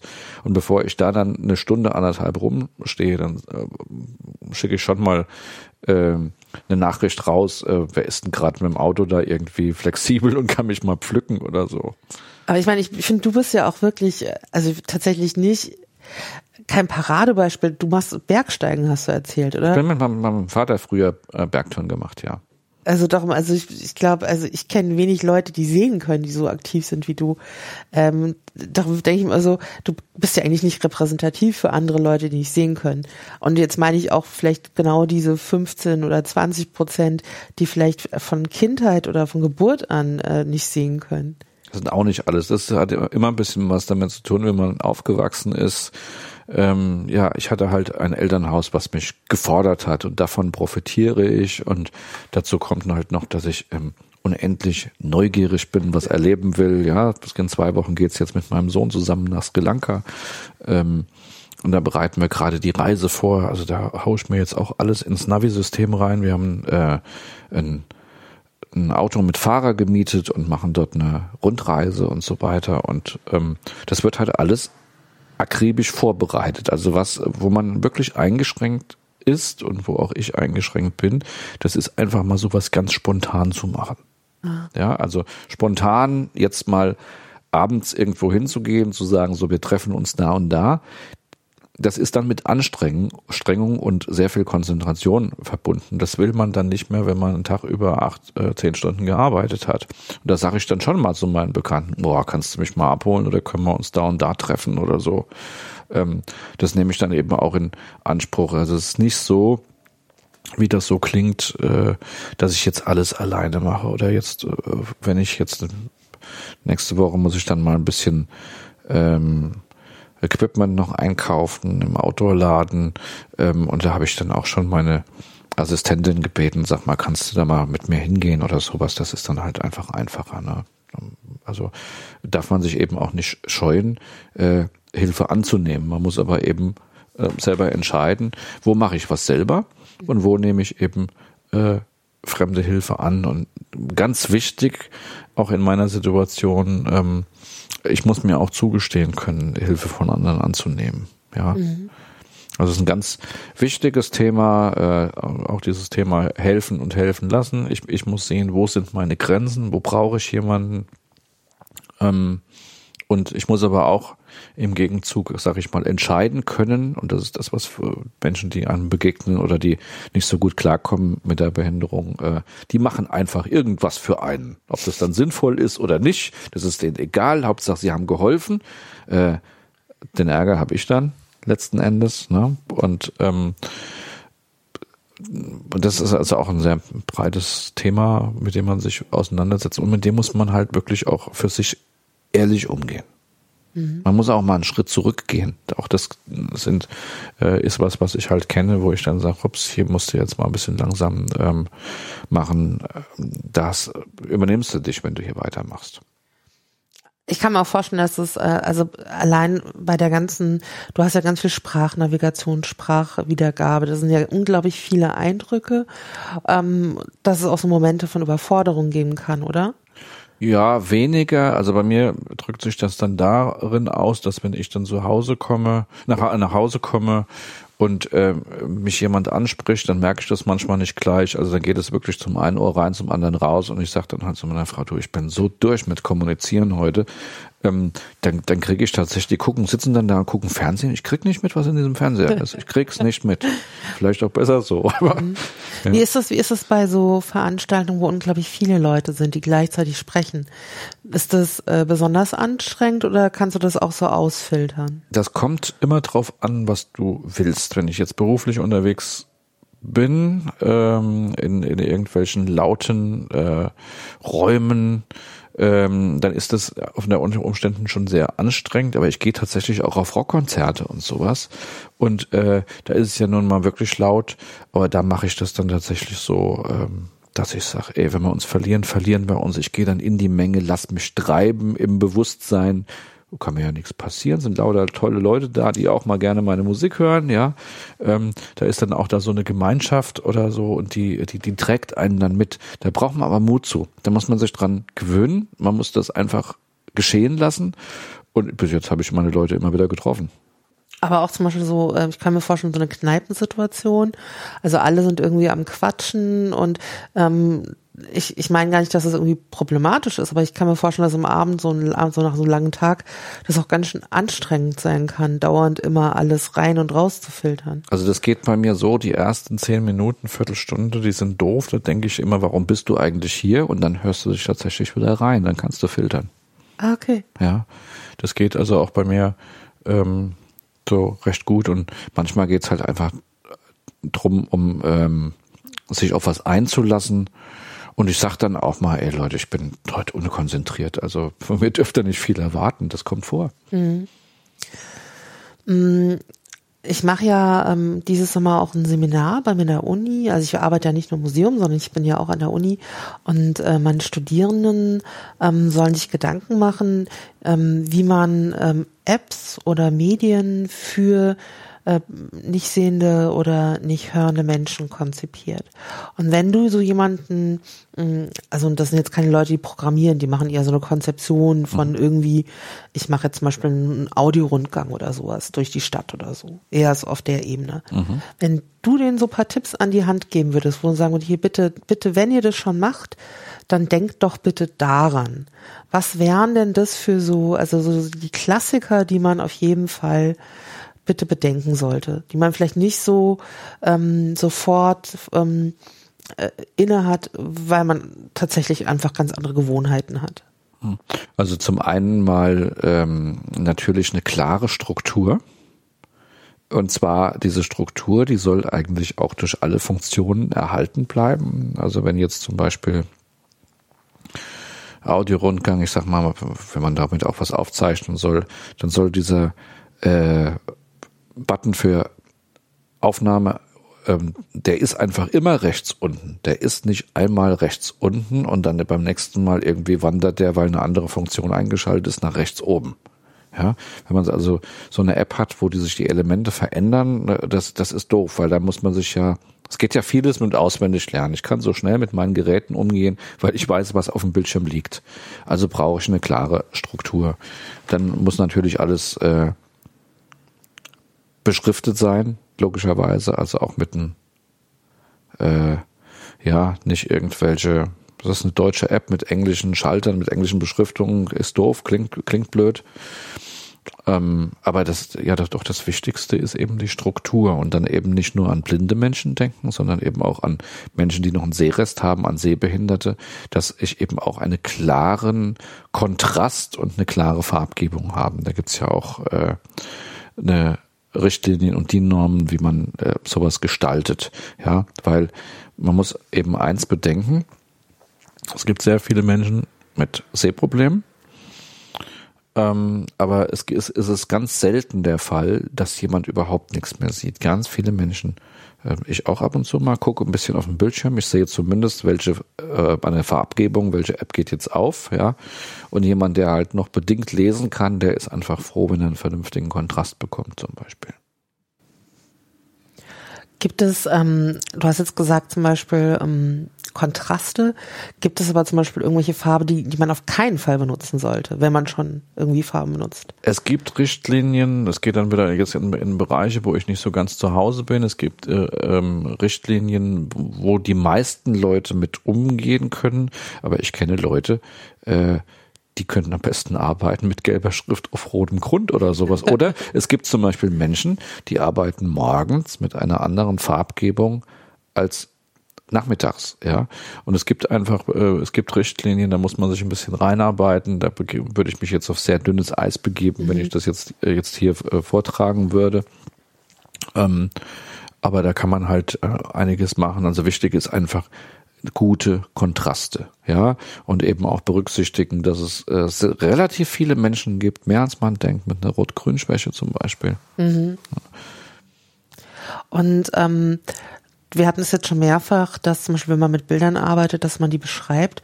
Aber was für Beschreibungen sind denn für dich besonders hilfreiche Beschreibungen? Also ist es für dich eher wichtig, dass du kurz und schnell erfasst, was auf dem Bild drauf ist, oder willst du lieber auch wissen, so eine richtige Bildbeschreibung? Also wie sollte die am besten erfolgen? Das muss man immer vom Kontext abhängig machen, ob diese Beschreibung, äh, dieses Bild jetzt total wichtig ist, dass es mich dazu anleitet, eine bestimmte Funktion auszuüben oder äh, ob, ob es einfach ein Bild ist, um ähm, um, um ähm, die Optik aufzulockern. Also die Frage ist halt, tun sie jetzt dies und jenes? Ja, wenn das in einem Bild drin ist, dann sollte es natürlich ordentlich beschrieben sein. Ähm, und auf dem Bild ist, äh, was weiß ich, sind drei Pfeile zu sehen, die in die, in die Richtung gehen. Und wenn jetzt einfach so, so, so ein, ein Bild äh, da ist, um was aufzulockern, äh, Tino und Matthias sitzen sich am Tisch gegenüber. Punkt, fertig, ja. Mhm.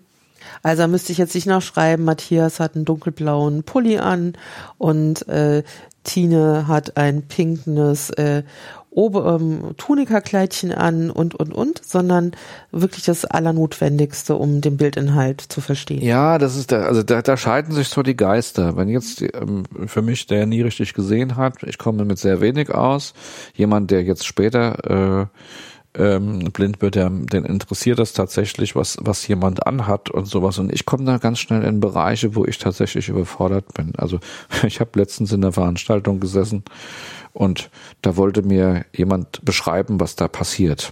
Ne, ich hatte dann die Situation, äh, sie hat mir dann ins, alles ins Ohr geflüstert. Der Referent war aber so gut, dass er auch alles wiedergegeben hat. Dann kam plötzlich der, äh, der, der Mensch vom Catering die Tür rein, wollte das Buffet abgeben und dann fing sie an, mir zu beschreiben, was der anhat. Ich sag, halt, das ist zu viel, das kann ich nicht mehr verarbeiten. ähm, okay, wir hatten eben schon Kontraste. Ähm, eine gute Struktur ist das A und O. Ähm, eine gute Benamung von Links ist total wichtig. Ja, Links, sämtliche Bedienelemente. Und dass die Dinge, wenn sie einmal irgendeinen Ort haben, auch dort bleiben. Also dass es sozusagen feste Orte für die Funktion gibt. Genau.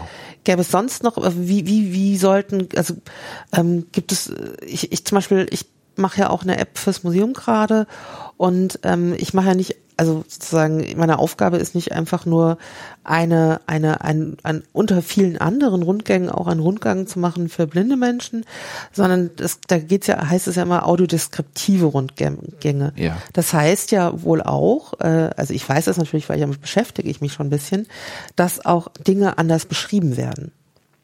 Ja. Äh, und ähm, inwiefern, also war, wie, wie unterscheidet sich Sprache zu, zu anderen? Also wie unterscheidet sich die Beschreibung zu normalen Schrift oder Nichtschrift oder ja, das ist ja eine, äh, äh, letzten Endes eine Wissenschaft für sich. Es geht ja darum, Dinge möglichst äh, kurz und knapp, aber auch neutral äh, zu beschreiben bei solchen Dingen, dass, dass man nicht so viel Wertung reinbringt, zum Beispiel, dass man sich eben durch sein eigenes Bild machen kann. Das ist aber, das, das ist auch so eine Wissenschaft für sich, ja. Wie, hätten, wie, wie magst du es also am liebsten, dass du äh, Dinge präsentiert bekommst? Ich bin, ich bin immer so der Freund von kurz und knapp. Ja, ich möchte was kurz und knapp haben mit einer Möglichkeit, dass, wenn, wenn ich, wenn ich noch mehr Informationen will, dass ich das dann antippe und das geht dann halt auf. Na, und ich kriege dann halt mehr Text zur Verfügung gestellt. Mhm. Aber zum Beispiel, ähm, wenn, wenn ich jetzt eine App hätte und äh, da gäbe es eine, eine Version für äh, nicht äh, sehende Menschen und eine Version für alle anderen. Würdest du überhaupt auf die Version für nicht sehende Menschen gehen oder würdest du lieber immer die das die sozusagen das allgemeine die allgemeine Ebene wählen? Ich würde erstmal die allgemeine Ebene äh, wählen und ähm, wenn ich dann feststellen würde, die ist für mich nicht nutzbar, dann würde ich einmal kräftig fluchen und ähm, äh, über diejenigen, die das gemacht haben, und würde dann die Sonderversion benutzen. Aber es hat ja auch mit sowas äh, Prinzipiellen zu tun. Also ich meine, ich habe das, das haben wir bei der Tagung auch gehabt, dass ja eigentlich am besten ist, ähm, wenn Dinge von Anfang an so gestaltet sind, dass sie am besten von so vielen Menschen wie möglich benutzt werden können. Genau. Also dass es keine Sonderversion für alle möglichen Unterdinge gibt. Also das ist ja auch gerade eine Sache, was insbesondere Museen gerade lernen. Ähm, die Museen lernen ja ganz viel von Barrierefreiheit, weil man begreift, dass ähm, Dinge eingängiger äh, wahrgenommen werden, wenn sie über mehrere Sinneskanäle angeboten werden.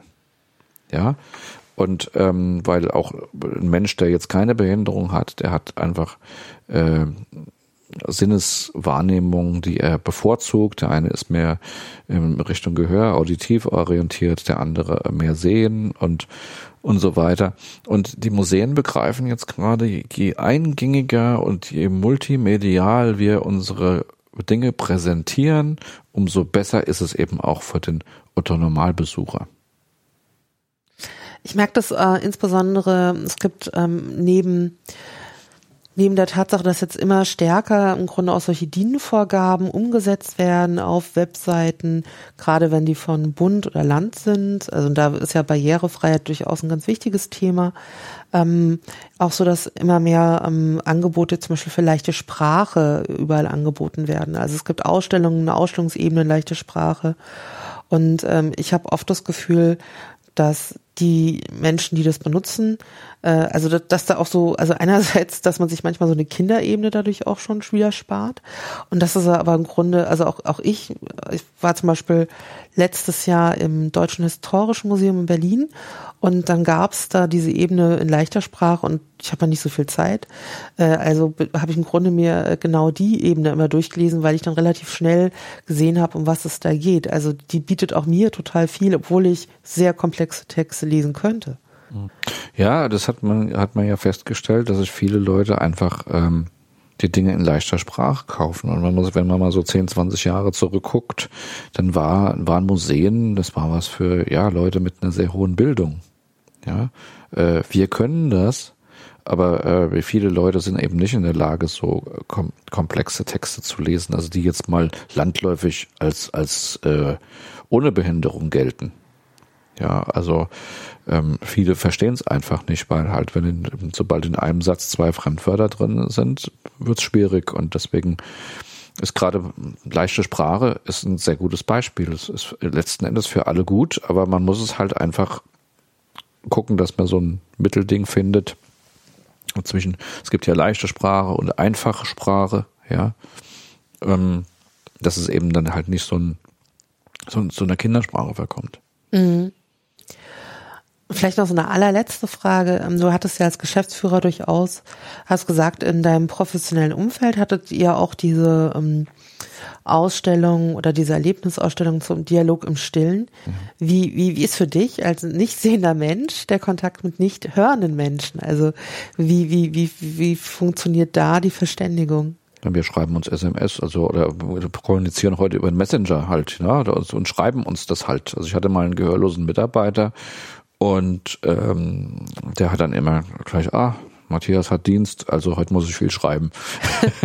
ja, weil ich habe ihn nicht verstanden äh, von seiner Sprache her und er konnte von meinen Lippen auch nicht so gut ablesen. Das funktioniert bei mir irgendwie nicht so richtig. Und wir haben uns dann einfach da getroffen, dass wir uns, wir haben dann wirklich zu uns mit dem Smartphone gegenübergestanden so und haben dann Messages geschrieben.